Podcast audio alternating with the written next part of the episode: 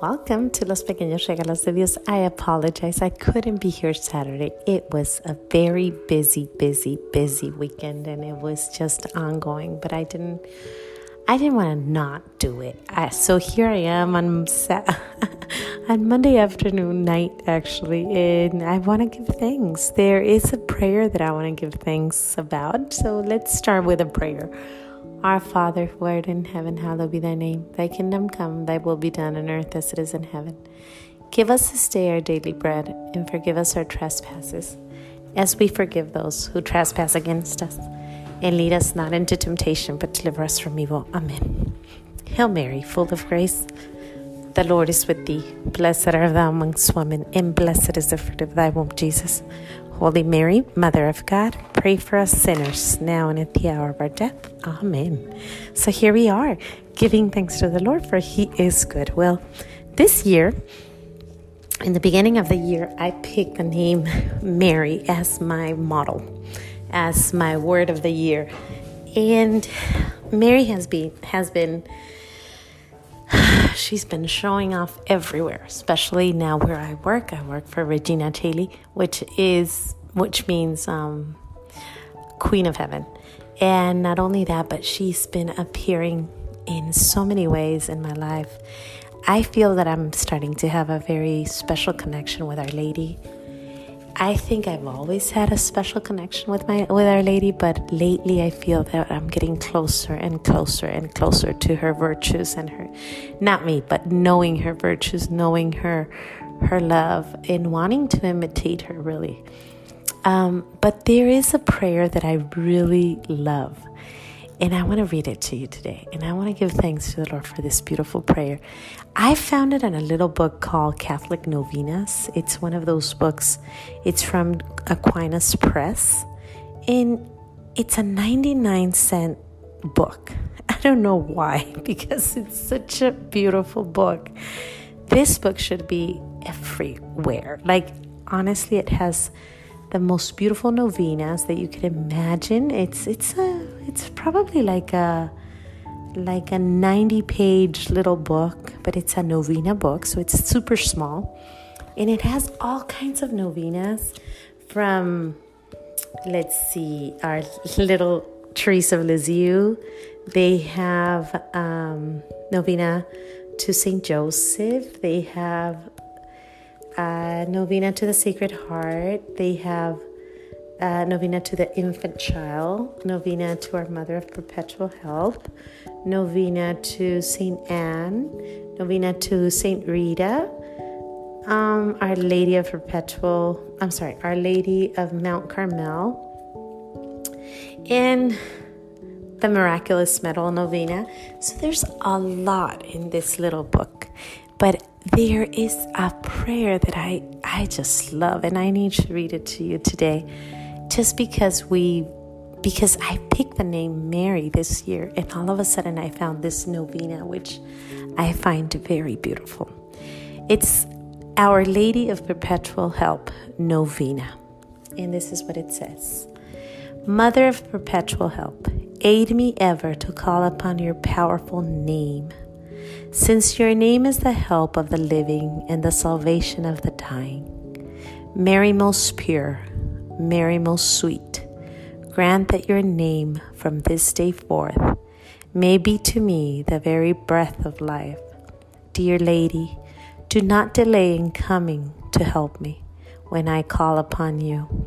For in all the temptations that trouble me, in all the needs of my life, I will ever call upon you, repeating, Mary, Mary. What comfort, what sweetness, what confidence, what consolation fills my soul at the sound of your name, at the very thought of you. I give you thanks to our Lord. I give thanks to that to our Lord, who for my sake has given you a name so sweet, so lovable, and so mighty. But I am not content only to speak your name. I will call upon you because I love you. I want that I love to remain. I'm sorry. I want that love to remain to remind me always to call your mother of perpetual help. I'm sorry, the last part I lost somehow. But I am not content only to speak your name. I will call upon you because I love you. I want that love to remain remained I keep reading it wrong. Remind me always to call you Mother of Perpetual Help. She is our helper. I need her to help me read this last sentence correctly. Mother of perpetual help, help me. But I am not content only to speak your name. I will call upon you because I love you. I want that love to remind me always to call your mother of perpetual help. One of the most beautiful prayers I've ever seen. And the reason why is because that name, it's a beautiful name. Mary, Mary, Mary. There's a special connection with this, and I just wanted to share it. I really just wanted to share it today and give thanks to the Lord for this beautiful little book and for this name that I repeat over and over and over for this year and and that I want to continue like this prayer says I want to continue to say this your name and to call upon you and to know that you are there for me, Mama Mary.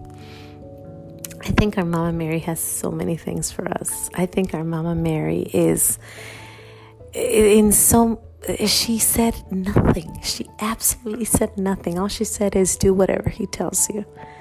And there's a few other sentences. I think there's like 3 of them that she said, but do whatever he tells you whatever our Lord Jesus tells us to do, she says, do it.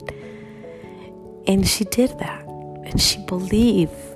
She believed what was given to her, what was told, what was said to her by an angel. And she believed it even on the third day when everything seemed dark. She still believed that he was the Son of God. And it's amazing to know that we have a beautiful lady in heaven that we could call upon, and her name is Mary. What a beautiful name. I just want to say thank you, Mary. Thank you, Mary. Thank you, Mary, for being my mama, for being my friend, for being with me this whole year, and for calling me to work for you on this new adventure. Well, without more to say, I want to finish with one Hail Mary. And I will see you here, God willing, Saturday, if not on Monday, but no, I'll try to be here Saturday. Hail Mary, full of grace, the Lord is with thee.